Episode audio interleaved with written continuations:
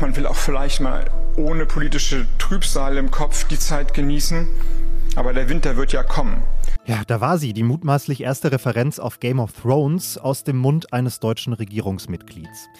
Aber Spaß beiseite, die Botschaft dahinter war tatsächlich eine ernste. Das Gas in Deutschland wird knapp und deshalb hat Bundeswirtschaftsminister Robert Habeck heute die Alarmstufe des entsprechenden Notfallplans für die Gasversorgung ausgerufen.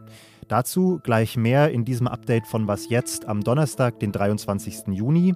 Mein Name ist Janis Karmesin, guten Tag und der Redaktionsschluss für diesen Podcast ist um 16 Uhr.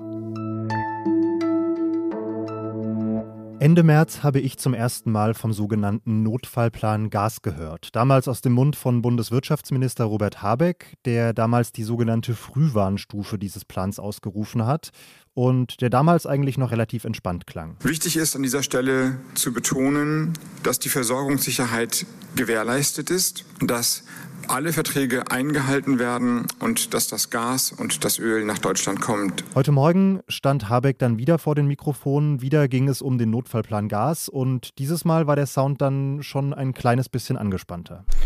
Gas ist von nun an ein knappes Gut in Deutschland. Weil Russland seine Gaslieferungen nach Deutschland gerade nach und nach immer weiter reduziert, hat Habeck die zweite von drei Stufen des Notfallplans ausgerufen, die sogenannte Alarmstufe. Habeck sagt zwar auch, die Versorgung sei aktuell noch nicht gefährdet, aber trotzdem müssen wir, glaube ich, drüber sprechen, was das eigentlich genau bedeutet. Und das mache ich jetzt mit meiner Kollegin Marlies Uken aus dem Wirtschaftsressort von Zeit Online. Hallo Marlies. Hallo, Janis. Dieser Switch von der Frühwarnstufe auf die Alarmstufe, was bedeutet der denn konkret? Also erstmal gar nichts konkret für die Verbraucher. Da wird sich erstmal nichts ändern. Und auch im politischen Berlin beziehungsweise bei der Bundesnetzagentur bedeutet das einfach, ein Krisenteam wird jetzt noch äh, regelmäßiger zusammensitzen, als es das bislang schon tat. Aber es hat erstmal gar keine konkreten Folgen. Es ist vor allem das Signal, was davon ausgehen soll, hey, Gas ist jetzt wirklich knapp, äh, bitte kümmert euch drum. Du sagst jetzt erstmal ändert sich nichts. Was wären denn die weiteren Maßnahmen, die auf Basis dieser Alarmstufe jetzt noch getroffen werden könnten? Naja, ähm, Habeck hat jetzt erstmal davon abgesehen, diesen sogenannten Preisüberwälzungsmechanismus äh, zu ziehen. Das bedeutet, dass ähm, den Gasversorgern eine Art äh, Sonderkündigungsrecht eingeräumt worden wäre. Das heißt, äh, die hätten nur mit einer Woche Vorlauf sagen können, okay, wir erhöhen jetzt die Preise, weil wir haben ja selber wiederum höhere Kosten auf der Beschaffungsseite.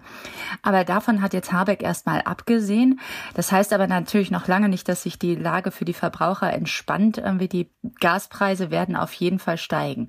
Kann man das irgendwie beziffern, von wie viel Geld wir da bei einem normalen Haushalt sprechen, wenn dieser Mechanismus kommen sollte?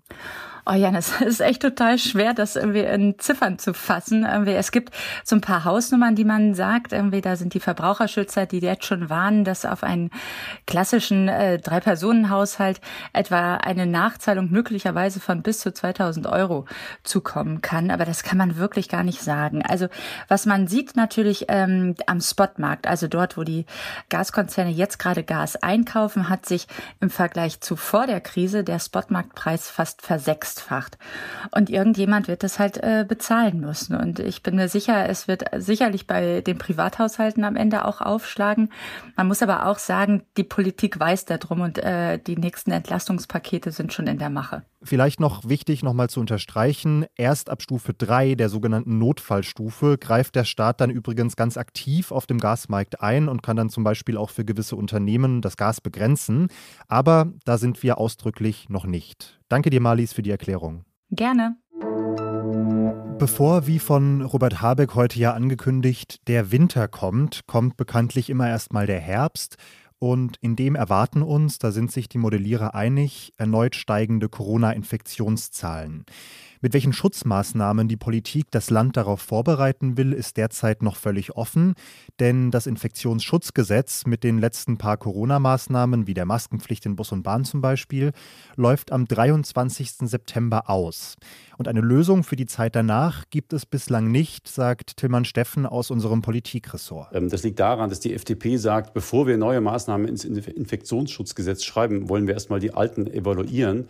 Und das Sachverständigengremium, was diese Evaluation vornimmt, wird seine Ergebnisse frühestens am 30. Juni liefern, möglicherweise auch später. Das führt dann dazu, dass sich das Ganze am Ende bis in den September hineinziehen wird. Jetzt werden Sie vielleicht sagen, ja gut, zwischen dem 30. Juni und dem 23. September ist ja auch noch eine Menge Zeit. Ja, das klingt tatsächlich lang. Allerdings geht der Bundestag Anfang Juli in die Sommerpause und kann dann bis in den September hinein keine neuen Gesetze verabschieden. Die Zeit ist also tatsächlich knapp und die offenen Fragen dafür zahlreich. Zum Beispiel, für wen und für wen nicht Schnelltests künftig weiter kostenlos bleiben sollen. Da sind sich Grüne und SPD ja uneins. Oder eben auch, äh, dass wir in Deutschland nach wie vor kein Impfregister haben. Das erschwert es sehr stark, zielgruppengerecht Menschen anzusprechen und sie zum Impfen zu bringen. Oder ein letzter Punkt, bis heute weiß man nicht genau bundesweit, wie viele Betten auf Normalstationen in Kliniken zur Verfügung stehen. Man sieht, all diese Punkte zeigen, äh, in der Pandemiepolitik hakt es in diesen Wochen gehörig. Jetzt soll erstmal weiter beraten werden. Am 1. Juli wollen sich auch die Gesundheitsministerinnen und Gesundheitsminister nochmal treffen. Ein neues Gesetz entsteht dann aber voraussichtlich erst Mitte September, in der Woche bevor das alte ausläuft. Dem deutschen Bildungssystem droht ein langfristiger Fachkräftemangel. Das steht im nationalen Bildungsbericht, der heute in Berlin vorgestellt wurde. Und der sagt unter anderem, der Mangel an Erzieherinnen und Lehrerinnen wird immer gravierender. Das liegt auch daran, und das ist ja tatsächlich erstmal gar keine schlechte Nachricht, dass der Bedarf immer weiter wächst. Es gab seit 2011 einige geburtenstarke Jahrgänge, die jetzt an die Schule drängen. Dazu kommen Kinder aus der Ukraine und dazu kommt auch das Recht auf Ganztagesbetreuung ab 2026. Die Anzahl der Kinder unter sechs hat jedenfalls seit 2011 bundesweit um 16 Prozent zugenommen. Zum Vergleich dazu, die Zahl der Lehrkräfte an den allgemeinbildenden Schulen ist nur um 3% gewachsen. Die Zahl der Fachkräfte wächst also auch, aber eben nicht stark genug. Was noch? Das Großartige am Internet ist ja, dass jeder und jede sich ganz frei äußern kann, sich der Welt mitteilen kann. Aber leider ist genau das ja auch das Schlimme am Internet, dass jeder sich frei zu allem äußert wie mal beispielhaft dieser völlig beliebig ausgewählte YouTuber zur Corona-Pandemie. Die pflanzen in unseren Köpfen irgendwas ein und wir verbreiten das. Wir teilen das. Bullshit im Netz, das ist zweifelsfrei ein Thema und ein neues Gesetz aus China liest sich jetzt erstmal wie die perfekte Gegenmaßnahme. Das Gesetz definiert ganz sensible Bereiche, Gesundheit, Medizin, Finanzen oder Recht und zu denen dürfen sich auf Livestreaming-Plattformen im Internet künftig nur noch Menschen mit nachgewiesener Expertise in diesen Feldern äußern. Das Problem ist nur, weil dieses Gesetz aus China kommt, ist es hochpolitisch und vermutlich, muss man leider sagen, kein Grund zum Jubeln. Denn wohin es in einem autoritären Staat führt, wenn die Regierung darüber entscheiden kann, welche Expertise, auch welche Kritik vielleicht angemessen ist und welche nicht, das kann man sich ja leider denken. Garantiert bullshitfrei und faktenbasiert wird auch unsere nächste Folge von Was jetzt morgen früh dann mit Konstanze Keins am Mikrofon. Sie spricht unter anderem vor der Abstimmung im Bundestag über den Paragraphen 219a, der ärztliche Beratungen zu Abtreibung in Deutschland bislang kriminalisiert und jetzt fallen könnte. Jetzt wünsche ich Ihnen aber erstmal einen angenehmen Nachmittag, einen schönen Abend. Mein Name ist Janis Karmesin und ich sage bis bald. Wollte gar nichts äh, ändern. Ach, warte mal, Entschuldigung, weil jetzt habe ich eigentlich die Frage, die Antwort vorweggenommen.